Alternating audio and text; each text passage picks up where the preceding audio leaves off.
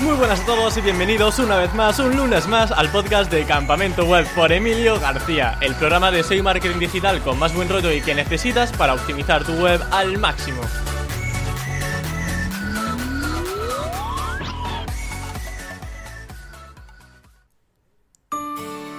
Poderoso caballero es don dinero. Y es que esto es así. Al final montamos webs para monetizarlas y sacarles el máximo provecho económico. Hoy contamos con todo un referente en el mundillo de la monetización con AdSense. Se trata ni más ni menos que de Bruno Ramos, Content Manager de agencia SEO.eu y como comento, un auténtico conocedor de qué debemos hacer para ganar más y más con AdSense. Puedes aprender muchísimo en su Twitter, arroba Bruno Ramos Lara, así como en su web donde vais a ver guías como checklist para que aprueben tu web en AdSense, cursos de SEO avanzado o grupos de Telegram muy valiosos en este ámbito de la monetización. Lo encontraréis todo en brunoramos.es. Y dicho esto, sin más dilación, doy paso a Bruno Ramos. Muy buenas, Bruno, ¿qué tal estás?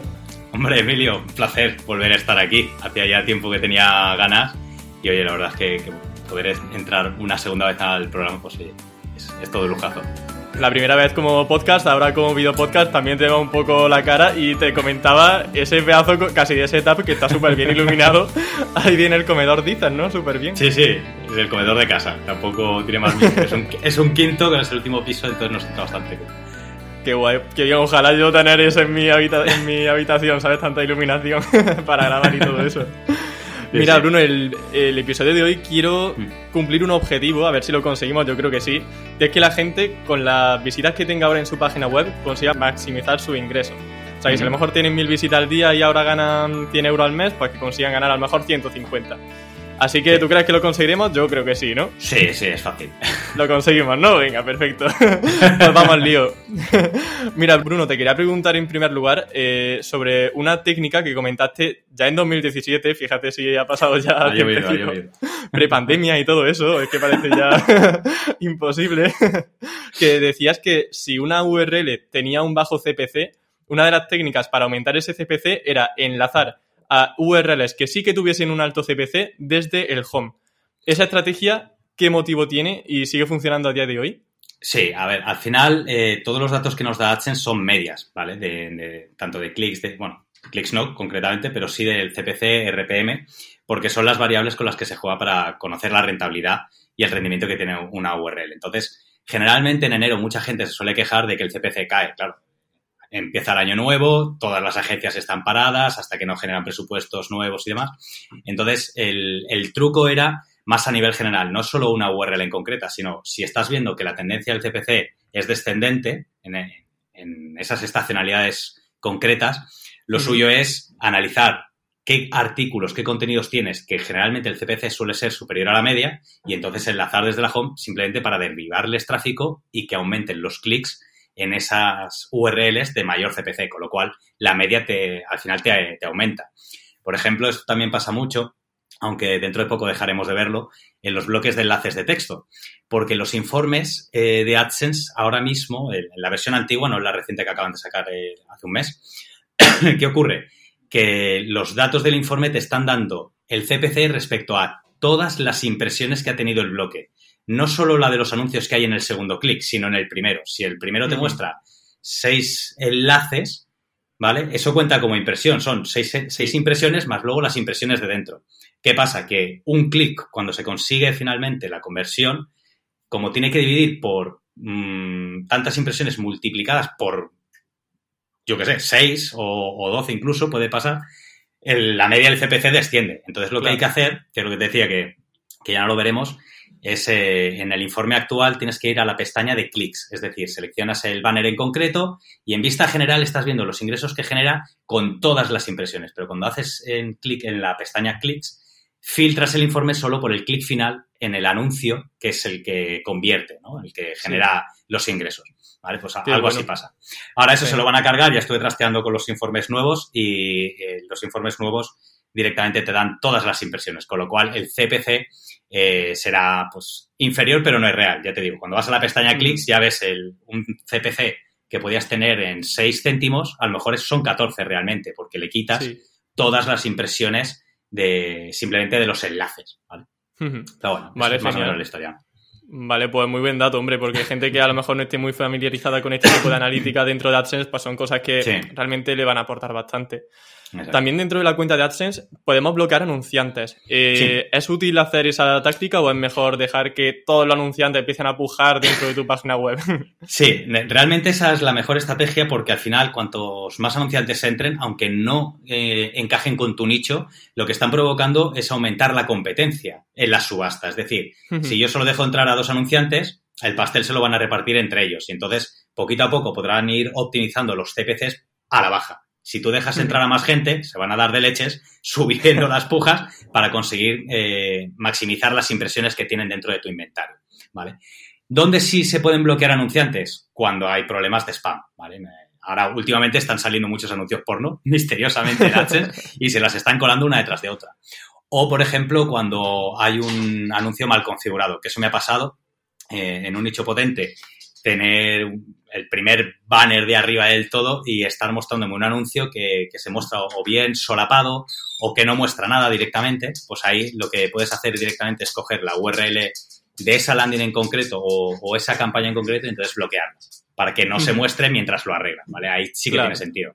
Ahora, ponerte a quitar anunciantes porque no encajan con ninguna de tus webs y tal, primero es un trabajo de chino y el rendimiento que te va a dar va a ser irrisorio, porque ten en cuenta que las campañas se activan y se desactivan muy rápido. Entonces, en el tiempo que tú has tardado en hacer eso, a lo mejor la semana que viene ya ha vuelto a cambiar. Entonces no merecerá. Sí. ¿Vale? Al igual que. Por norma general, lo dejamos como está todo. Exacto. Salvo si ves algo raro. Exacto. De hecho, me pasó hace poco con los anuncios viñeta, que no sé qué narices pasa, pero me pasa sobre todo en Safari, ¿vale? En los anuncios viñeta que vienen con los anuncios automáticos, Ahora, eh, antiguamente saltaban cuando ellos decidían, ¿vale? Ahora han dicho que eh, van a aumentar la frecuencia con la que aparecen ese tipo de anuncios y sobre todo aparece eh, en la segunda interacción del usuario. Tú eres una navegación privada con, cualquier navegador y abres la, web y cuando haces clic, el primer clic a un enlace interno te salta el viñeta, ¿vale? Es una navegación privada. A, a, los siguientes clics ya tardará un poquito más en aparecer, pero para forzarlo es al segundo clic, ¿vale? Bueno, al primero. Entonces, ¿qué pasaba? Que me saltaba el anuncio eh, viñeta sin marco. Es decir, no había pestaña de cerrar. Con lo cual el CTR ah. se disparaba y hablé con, el soporte de AdSense y digo, oye, me está pasando esto con este anunciante en concreto. Eh, oye, pues estamos buscando en el, repositorio de anuncios, ¿no? Donde tú puedes bloquear eh, las creatividades y no aparecía ese anuncio. Era un anuncio con el fondo en blanco y el, logo. Era, una rayada. Y ostras, claro, esto puede ser un problema porque puede activar el filtro anti-spam baneo, ¿sabes? Porque estás forzando el clic del usuario, porque no hay forma de salir. O sea, la única forma de salir es darle a refrescar. Pero... Hombre, tú encantado, ¿no? O sea, CTR sí, no, porque... claro, pero el, miedo está ahí, porque claro, eh, ya sabes que con, Google todo está automatizado y entonces a la mínima te puede llegar una infracción por un problema que han generado ellos, ¿no? Pero aún así lo gracioso era que ese anuncio no aparecía y es que además se, se identificaba claramente que era un anuncio distinto a los que tenían dentro del repositorio. Se quedó ahí la cosa y, hasta hace poquito me volvió a pasar, pero bueno, pasa de manera puntual. Entonces, en ese caso, oye, me interesa bloquear ya no solo ese anuncio, sino la cuenta de AdWords, que también se puede hacer. Tú cuando clicas en, la revisión de anuncios, clicas en una creatividad, a la derecha te sale las impresiones que, has generado tú para ese anuncio dentro de tus nichos y luego la cuenta de AdWords que tiene. ¿Vale? Entonces, esa cuenta de AdWords también la puedes filtrar para ver qué campañas lleva y si solo lleva esa, la bloqueas entera y te olvidas del problema. Pues mira, muy curioso el caso que comenta, la verdad. A mí me dejó flipado. Sí, y luego, mira, ahora que ha salido, por ejemplo, esto de formatos extraños dentro de anuncios, eh, mm. volviendo a, bueno, ya anuncios que sí que tienen ese botón de cerrar, etcétera, ¿qué prefieres? ¿Anuncios de enlace o de display? Mm, esto depende mucho del nicho. Si, por ejemplo, en, webs de noticias, los bloques de enlaces no sirven para absolutamente nada, ¿vale? Porque eh, primero requiere ese segundo clic y el usuario está muy enfocado a informarse. Es decir, el producto en sí es la información que tú das, con lo cual la ceguera de banner es bestial. Por eso los medios eh, generalmente suelen saturar y sobre todo suelen rotar para que tu cerebro no ubique la publicidad rápidamente y sepa dónde tiene que centrar el foco.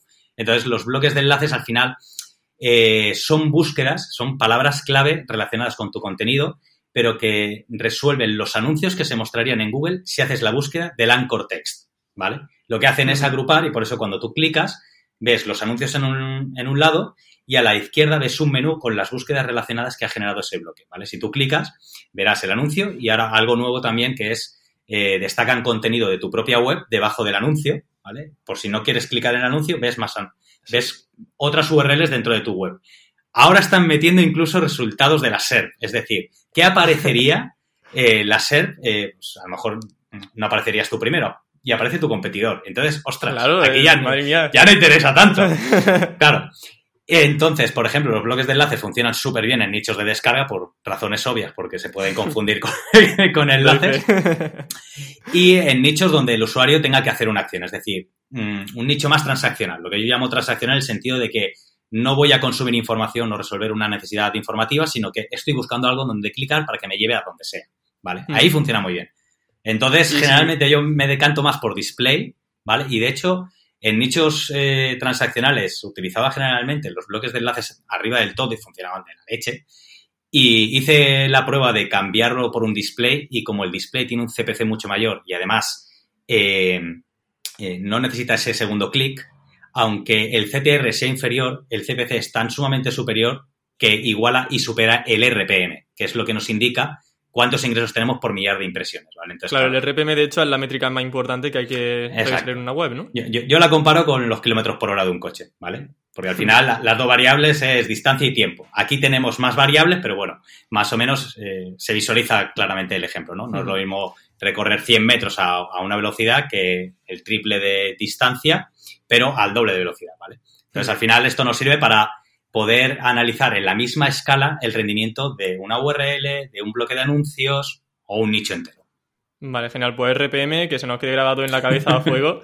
y hay una cosa que has comentado que me ha parecido muy curiosa, que es justamente pues eso, cambiar, eh, digamos, esos anuncios de enlace por los de display, mm. incluido también en eh, blogs, por ejemplo, de descargas donde los enlaces los enlaces, pues eso, tienen un, buen rendimiento. Ahí la, interacción del usuario ahí cambia muchísimo, pero todo es hacer pruebas. Yo ya te digo, en, nichos que mezclan transacción e información, eh, me salía a cuenta hacer ese cambio. A lo mejor en uno de descargas puro, donde pongo un bloque de enlaces arriba antes del botón de descarga o un poquito abajo, si no quiero ser muy spammer, igual sí que noto una caída bestial, pero es hacer la prueba, porque ya te digo, en cada, en cada nicho puede responder de una manera. Entonces, eh, e incluso rotarlo, hacer un test A-B o dejar el test A-B indefinidamente para que a un 50% le muestre enlaces y a, otro eh, un display. Los que no me funcionan, nunca me han funcionado muy bien, son los nativos. De estos, el único que funciona guay, más o menos relativamente, es el de contenido relacionado, porque lo puedes tunear para que no muestre imágenes y solo sea texto, y entonces haces que parezca un bloque de enlaces, por así decirlo pero el resto, los infide y los sin article no, porque además llevan la etiqueta verde de anuncio. Entonces la gente generalmente... ya le echa la no, ¿no? Claro, no, y si no están en el proceso de compra, en el, momento adecuado, lo van a obviar. Entonces prefiero mostrar un display que además rota más y es mucho más llamativo que ese que se confunde con, con, el contenido. Ya te digo, igual hay gente que sí le puede funcionar muy bien, pero a mí en mi caso no me ha funcionado bien.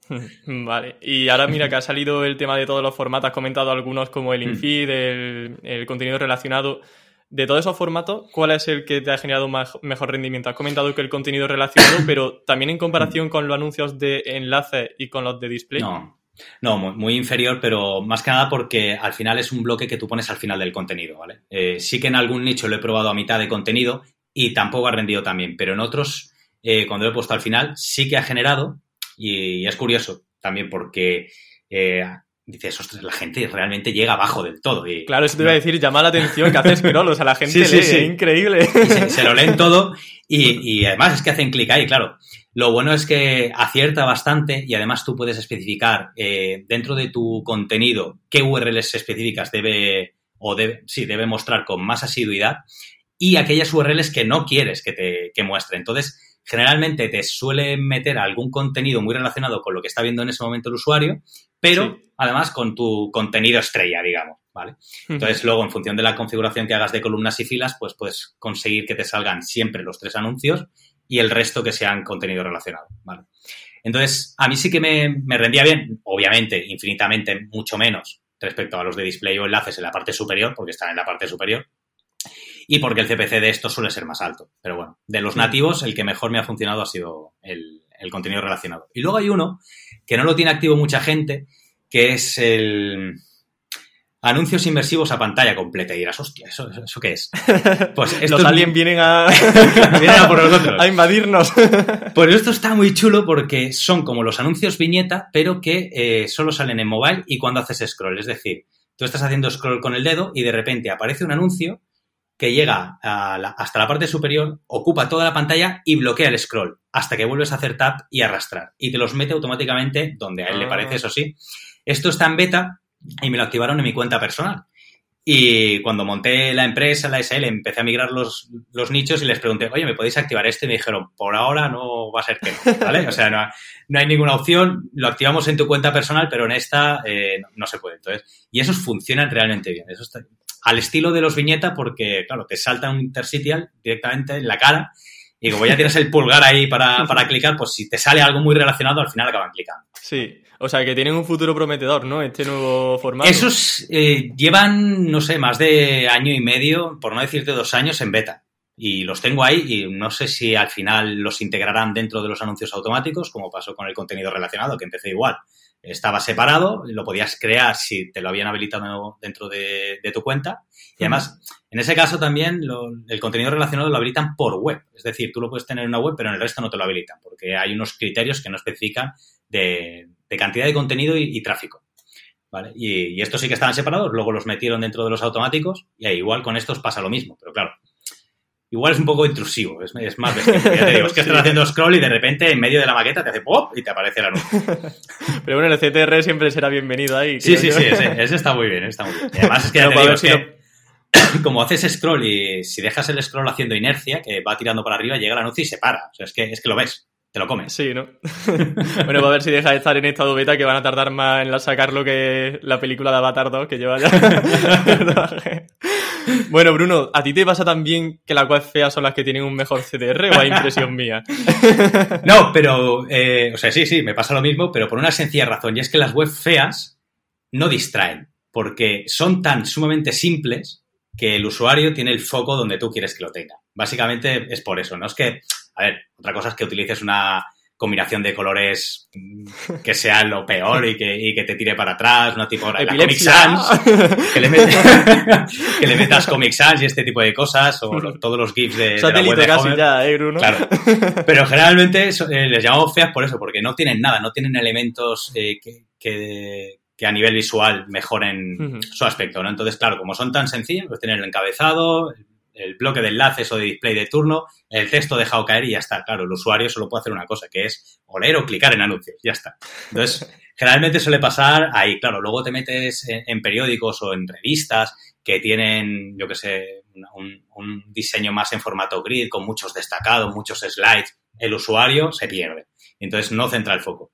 ¿vale? Por eso en mobile también generalmente el CTR suele ser un poquito más alto, porque lo estás viendo todo en una columna. ¿vale? Vas como los burros, vas viendo cómo van pasando contenido y anuncios, contenido y anuncios. Por eso, al final, en mobile no hay una estrategia tan, tan clara o tan diferencial como pueda pasar en desktop a la hora de colocar anuncios, porque es que solo tienes un tubo donde colocar anuncios y contenido. Otra cosa ya es que quieras ser más spammer o no y ponerlos arriba nada más entre el usuario o un poquito más white y, meterlos un poquito más abajo. Mira, ahora que dice esto de la versión móvil, ¿no? Que no hay columnas, que todo tiene una mm. lectura vertical hay una tendencia, no sé si la estarás viendo dentro de algunos blogs personales, incluso blogs informativos, donde eliminan las barras laterales y solamente hay una lectura, digamos, medio vertical.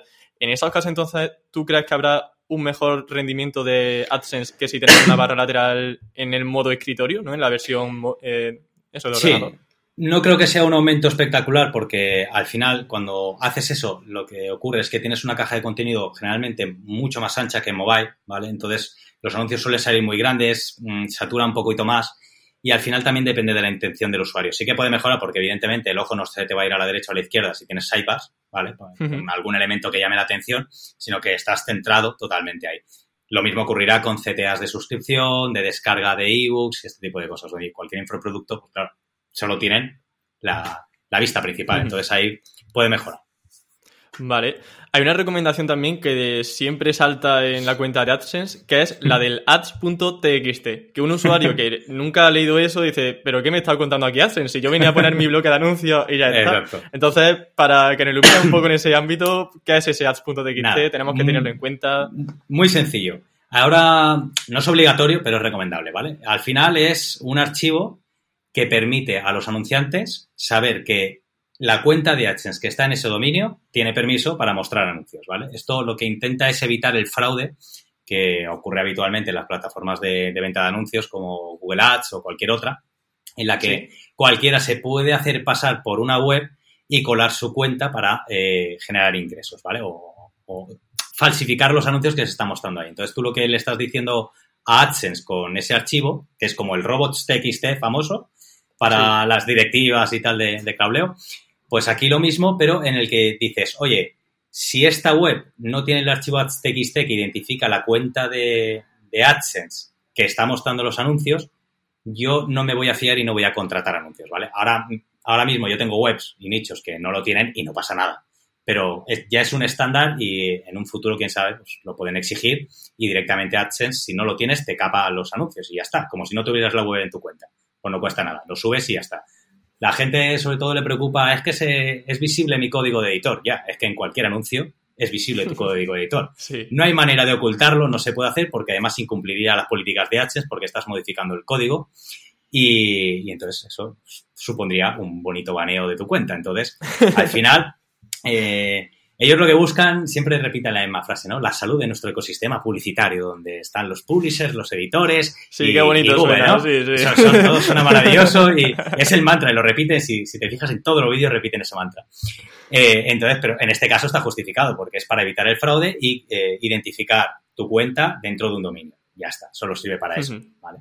Entonces, eh, simple, tan, sencillo como crearlo y de hecho ellos te lo dan, lo subes a la red del dominio y te olvidas. Puedes tener todas las cuentas de AdSense que quieras, es decir, una web la puedes monetizar con dos, tres o cuatro cuentas distintas de AdSense, ¿no? Imagínate que tú y yo montamos una revista de SEO y queremos monetizarla con, con AdSense, ¿vale? Pues tú meterías tus códigos de anuncio, yo metería los míos y en el archivo TXT cada uno tendría su línea.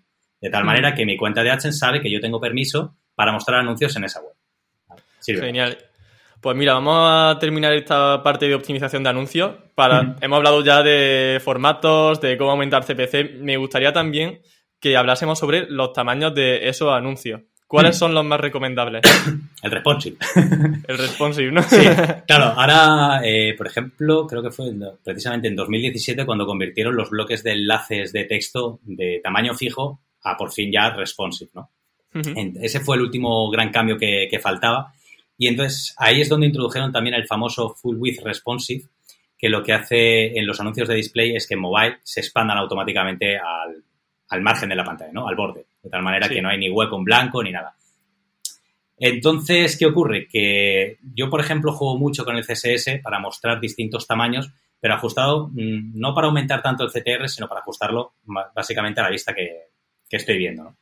Entonces, el poner un tamaño fijo me limita mucho, mientras que con un CSS eh, aplicado un responsive puedo jugar mucho más. Ejemplo, si yo le meto un tamaño fijo de 336 por 280, para empezar ya voy a tener problemas en algunos dispositivos móviles cuya pantalla sea inferior a 336, que generalmente suele ser 300, ¿vale? Entonces, ahí ya me limita, el anuncio va a salir cortado, la experiencia no va a ser buena. Y, y luego, si muestro un 250 por 250 o un 300 por 300, quizás esté perdiendo las pujas del 336. Entonces, lo que hago es simplemente con CSS le digo, oye, pues cuando estés en una pantalla inferior a 500 píxeles, directamente vas a mostrar un 300 por 600, ¿vale? De tal manera que eh, voy a conseguir mostrar un anuncio mucho más grande, que además más visible durante más tiempo haciendo scroll, y que cuando se convierta la pantalla en desktop, ese mismo tamaño sea un adaptable normal, un responsive, que se, se ajuste a todo el ancho de la pantalla y por el alto proporcional. Con lo cual va a ser un anuncio enorme. Y si no sale un anuncio enorme, puede salir un anuncio de un tamaño similar que encaje dentro de ese, de ¿vale? Por eso al final merece más la pena mm, no complicarse y tirar con responsive que, estar jugando aquí con tamaños y tal. Mm, tamaño simplemente adaptarlo para la experiencia de, usuario en mobile. Para móvil, sobre todo que sea vertical, como has comentado, y en escritorio que sean horizontales y, bueno, el alto que corresponde en ese caso. Exacto, sí. Genial. Hay en algunos casos que se puede ir de madre y, siempre salirte un anuncio demasiado grande y que desplace el contenido a la mitad inferior o que a nivel visual rompa un poquito lo que es la estética de la web. Entonces ahí pues sí te puede interesar, oye, pues en vez de mostrarme uno grande, ¿no? Que a lo mejor pueden ser 800 píxeles de ancho por, por 400 mm. casi de alto, pues oye, lo voy a hacer un poquito más, eh, más pequeñito para que encaje mejor y no, no, no, no, sature tanto a la vista. Y otras cosas que hagas con el CSS, aparte de modificar el tamaño de lo anuncio en alto y en ancho, ¿hay algo también destacable que puedas comentarnos? No, principalmente es, eso, no, no, tiene más historia. Luego ya te puedes liar a, hacer configuraciones específicas por cada resolución de, pantalla. Yo en este caso utilizo, por ejemplo, las referencias de, del grid de Bootstrap, ¿vale? Que son, pues, no sé si eran 460, 600, 768 y 992 píxeles. Entonces, con esas voy jugando. También depende de si el nicho tiene tráfico de tablet, por ejemplo. Si no tiene el tráfico de tablet, que generalmente suele ser insignificante, ni me molesto. Pero si hay en alguno que a lo mejor supone un 20%, pues ya me molesta un poco en, ajustar por CSS los tamaños para esa, para esa resolución de tabla. Vale, bueno, pues creo que ha quedado un cierre de optimización de anuncio bastante guay, con muchos consejos. Y ahora vamos a ir a la parte más fea e incluso más novedosa de AdSense, que es la aprobación manual de las páginas web, que yo creo que a todo el mundo las tiene loco, locos y eso, nos llevamos la mano a la cabeza cada vez que enviamos una URL AdSense. Esto eh, empezó ya hace un par de años cuando tenía una web, eh, creo que la tenía, creo que no sé si la tenía un colega precisamente, que, estaba con él ahí probando, y le dije, oye, pues me voy a pasar esta web a mi cuenta y seguimos monetizando desde ahí y tal. La añado, denegada. ¿Denegada de qué? Contacto con soporte, oye, que esta web estaba monetizando con esta otra cuenta y ahora me la he trasladado aquí. Ah, sí, sí, ha sido un error. Y inmediatamente ya tenía anuncios. Y ahí ya se me quedó la boca detrás de la oreja de esto no es muy normal. Entonces ahora digamos que eh, hasta donde yo sé y por lo que he hablado con soporte y demás, eh, hay un primer filtro que es automático. Y ese es el que la gran mayoría de gente lo pasa. ¿Vale? Claro. Y luego hay una revisión manual, porque muchas veces cuando he contratado con soporte me ha dicho, no, lo paso al, equipo de políticas, y entonces el equipo de políticas ya no es un bot, son personas reales que además te van contestando y te van abren el cajón de mierda y te van diciendo, no, pero es que aquí te falta esto, o aquí esto no está demasiado bien, o, o, incluso te llegan a contestar con las, las plantillas famosas, ¿no? De, de Scrape Content o no content, y de cómo que no content. Claro, Efectivamente. Tienes, contenido, lo que ellos se refieren es no content, pero de valor. Es decir, si tu nicho es un TSA famoso, eh, que lo único que hace es eh, puente entre el usuario y Amazon y no aporta valor, es decir, simplemente muestras un grid con todos los productos, con la misma información, textos, precio y botones que muestra Amazon, pues de poco sirve tu web. Entonces ahí es donde el filtro automático ya ha aprendido a pa, salta y, te la rechaza. Entonces, eh, entonces ahí, pues lo recomendable es currarse las reviews, currarse las páginas de categoría y no utilizar, o si utilizas plugins para mostrar los productos, pues intentar personalizarlo lo máximo posible para que realmente el usuario cuando entre primera no vea, vale, otra tienda de afiliación de Amazon más, sino que realmente me aporta y que visualmente pues es distinta. Y entonces por ahí intentar colarla. Generar mucho contenido de blog, sobre todo, al principio. O sea, al final yo lo que le digo a la gente es, no, no, no tengo la respuesta exacta de lo que debes hacer para conseguir la aprobación, sino te voy a ir diciendo los sospechosos habituales que debes revisar y al final mucha gente, la gran mayoría de gente lo ha conseguido. ¿Y cuáles son esos sospechosos? El, problema, el problema más habitual es eh, la navegación. Es decir, eh, si yo entro en una landing, en, la home, y veo una landing kilométrica y veo dos páginas pilar y contacto, aviso legal y cookies, que esto me lo veo muchas veces, ¿vale? Lo del aviso legal y las cookies arriba en el menú y sin la página de contacto, pues te la van a rechazar, ¿vale? Hace poco eh, un chico que, tiene una, web, un nicho informativo de, una planta medicinal, oh, no, perdón, de una, de una planta para cocinar, perdón. Y, le pasaba eso, pues tenía la home, súper kilométrica, eh, varias páginas pilar, le faltaba creo que el contacto y, por ejemplo, el botón de inicio. Porque para nosotros, que somos nativos digitales, es muy habitual que cliquemos en el logotipo y vamos a la home. Pero un usuario inexperto no sabe que haciendo eso vas a la home. Si no tienes el botón de inicio, ¿cómo, cómo vuelve a la home? No puede navegar. Si pues encima... curioso, ¿eh? Porque yo, no lo, yo, no lo, pongo, ¿eh? Yo no lo pongo. Pues, curiosamente, Curiosamente, este chico consiguió la aprobación después de que le dijera, oye, pues modifica esto, esto, esto, y en Sí. esas modificaciones quitó el botón de inicio y consiguió la aprobación y yo. "Tengo que hacer no hay un patrón, ¿vale? Pero pues, Sí. como, modi- como hizo modificaciones sustanciales en el resto de la web, pues ya era más navegable, era más accesible y consiguió la aprobación. Y esa una. Luego, eh, por ejemplo, pues eso, una landing kilométrica y con muchos encabezados y dices, oye, pues estos encabezados los puedes poner en- dentro del menú como secciones independientes porque al final es un contenido relevante o añadirlo a esas secciones que tienes arriba. Eh, yo qué sé, es que hay, hay mil historias. Por ejemplo, a este lo que le pasaba es que tenía una sección de recetas y era una landing construida con mogollón de texto y eh, tres o cuatro scrolls después veías unos slides muy bonitos para acceder a cada una de las recetas. Pero parecían más banners que el acceso al típico artículo de, de receta. ¿no? Pero cuando entras en mobile, el slide se acortaba y entonces el texto que era el propio enlace al artículo no se veía, con lo cual no es Ah. navegable. Fue arreglar eso, poner en la categoría de recetas un textito y, y enseguida el clic con la receta, pa, pa, pa, pa, para adentro, aprobada. Generalmente el, el mayor problema suele ser ese.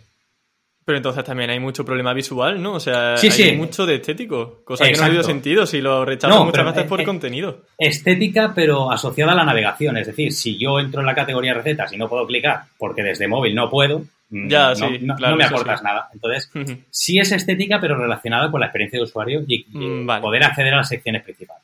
Vale. Sí. Luego, pues, ¿Y que has visto, tenga- por- has visto Dime. que páginas con pocas URLs mm, sean menos aprobadas que páginas que a lo mejor tienen un blog completito con muchos artículos? Sí, suele, suele pasar y yo creo que ahí pesa más el, la propia naturaleza del contenido de la web, es decir, no es lo mismo que yo, ten- que yo intenté conseguir la aprobación de una web de noticias, una revista de noticias y que tenga cinco URLs, que, que haga un nicho de descargas algo sencillito y que no tienen más donde tirar, que haga la página, la home, eh, características, donde descarga para iOS, para tal, para cual, y ya está. Claro. el- no Yo es tiene que más. tenía Luego- páginas de esas y me, Claro. me costaba la vida que me aprobasen. Bueno, de Sí. hecho tengo dos o tres que, que es, es casi imposible que lo Claro. aprueben. Yo conseguí aprobar una eh, de descargas con 10 URLs, pero no son, son descargas legales de archivos, ¿vale?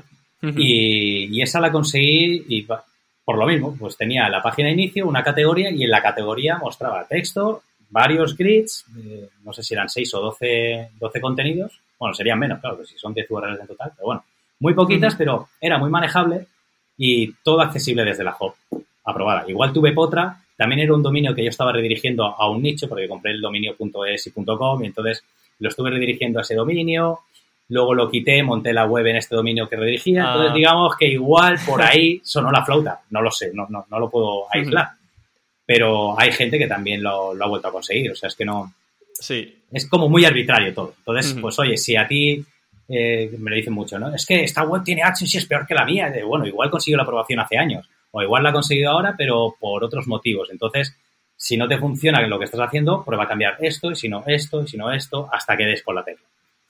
De hecho, leo mucho en Twitter usuarios que dicen por existencia, o sea, no he cambiado vez en la web, pero insisto, lo he enviado a lo mejor 15 veces, eh, o sea, una barbaridad, y al final acaban aceptando. ¿Eso pasa realmente? Pasa, pasa.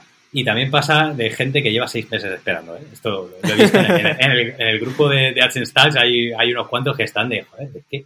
Y, y lo he mirado y está bien y no sé, son cosas raras, son limbos Mm. que se quedan ahí y, y no lo consiguen a pesar de estar bien. Entonces ahí ¿Y pues o tienes, tienes la suerte de tener el contacto con, con soporte y envías un email, oye mira, puedes revisar y entonces ya te van diciendo cosas, pero a medida que te van diciendo cosas te van sacando otros trapos sucios, ¿no? Entonces Sí. es peligroso también, pero bueno, así Sí. aprendes. Para el contacto con soporte, imagino que eso estaba habilitado en muy poquitas cuentas no de AdSense, o sea, tienes Mm. que tener un ingreso mínimos. Y luego, aparte, creo que con Google One también tienen un soporte. Lo digo porque yo pago Google One, que es como una versión extendida de Google Drive para tener más almacenamiento. Y aparte tienes soporte técnico. Y ahí también te pueden ayudar. Dice que te pasen con el departamento como de AdSense. Anda. Y creo que ahí también te pueden ayudar. A mí Esa me ayudaron, vaya. Pues antiguamente, antiguamente, y de hecho en, en Web Archive se puede ver, eh, decían que tenías que tener un mínimo de 25 dólares de ingresos semanales para que te lo habilitaran. Luego eso lo cambiaron, lo quitaron del servicio de ayuda y ya no especifican qué cantidad. Yo cuando monté la web de mi empresa fue llegar a los 100 euros y ¡pum! activado. ¿Vale? O sea que eh, más o menos va por ahí, pero es- está siendo un problema. De hecho, lo han cambiado ahora. Eh, tú clicas y te lleva a la página principal de, digamos, de la zona de soporte de AdSense y está abajo del todo, tienes que clicar ahí y entonces vas rellenando un cuestionario de opciones y entonces al final te dice, vale, pues contáctanos por correo. Antes salía lo del chat también. Yo lo tenía, lo, llegué a tener activado un microsegundo, podía clicar y acceder, pero cuando rellenaba me decía que no, que, no lo tienes activado. Y, eso, pero la verdad es que deja mucho que desear el soporte, pero también mm. hay que entender que, que claro, son miles y miles, bueno, miles tampoco, pero son centenares de millones de editores de Mucha suficiente como para que se saturen. Claro, entonces, pues en algún lado tienen que poner el corte. Lo que pasa es que, claro, el sistema automatizado de ayuda que pone, pues tampoco ayuda. Entonces, ya. ¿Cuánto suelen tardar en responder o en aprobar y denegar una web? Ahora imagino que más, ¿no? Yo es que llevo ya sin mandar, porque me da mucho coraje, entonces yo, he metido mucho más en Amazon que en AdSense esta última semana. Pues últimamente, eh, de normal, al tercer envío y te la deniegan, tienes que esperar un mes. no sé si esto, sí, sí, no sé si esto llega a ser así porque hay gente que me dice, no, lo envié ayer, hoy lo he vuelto a enviar y hoy no sé qué, ¿sabes? Y lo, han enviado varias veces en la misma semana y no les han dicho nada, pero sí que conozco bastante gente que a la tercera se tienen que esperar un mes. Entonces, claro, la primera es la más rápida, la segunda es un poquito más lenta, a lo mejor tarda una o dos semanas y la tercera ya es, pues eso, te tiran un mes sin decirte nada. Hmm o tienes suerte. Claro, cuantas más webs tengas aprobadas, cuanto más negocio les generes, pues mejor soporte vas a tener. Esto creo que hmm. es así. Vale, bueno, pues la entrevista termina aquí. Qué triste porque acabamos con una, con una mentalidad muy mala de, de AdSense. Pero bueno, para contrarrestar, ¿cuál es tu serie favorita? Vamos a, acabar el podcast bien. Mi serie favorita, hombre, yo me, me, impactó mucho la de Breaking Bad y, y, bueno, la de Mr. Robot también.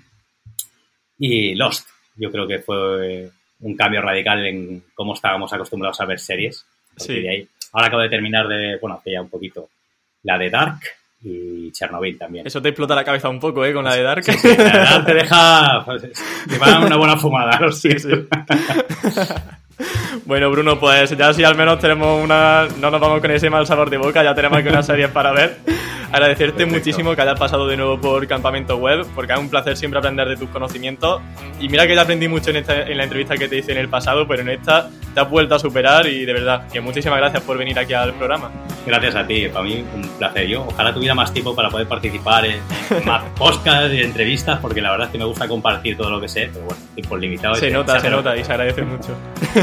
Pues un placer de nuevo. Que vaya muy bien. Adiós. Hasta luego.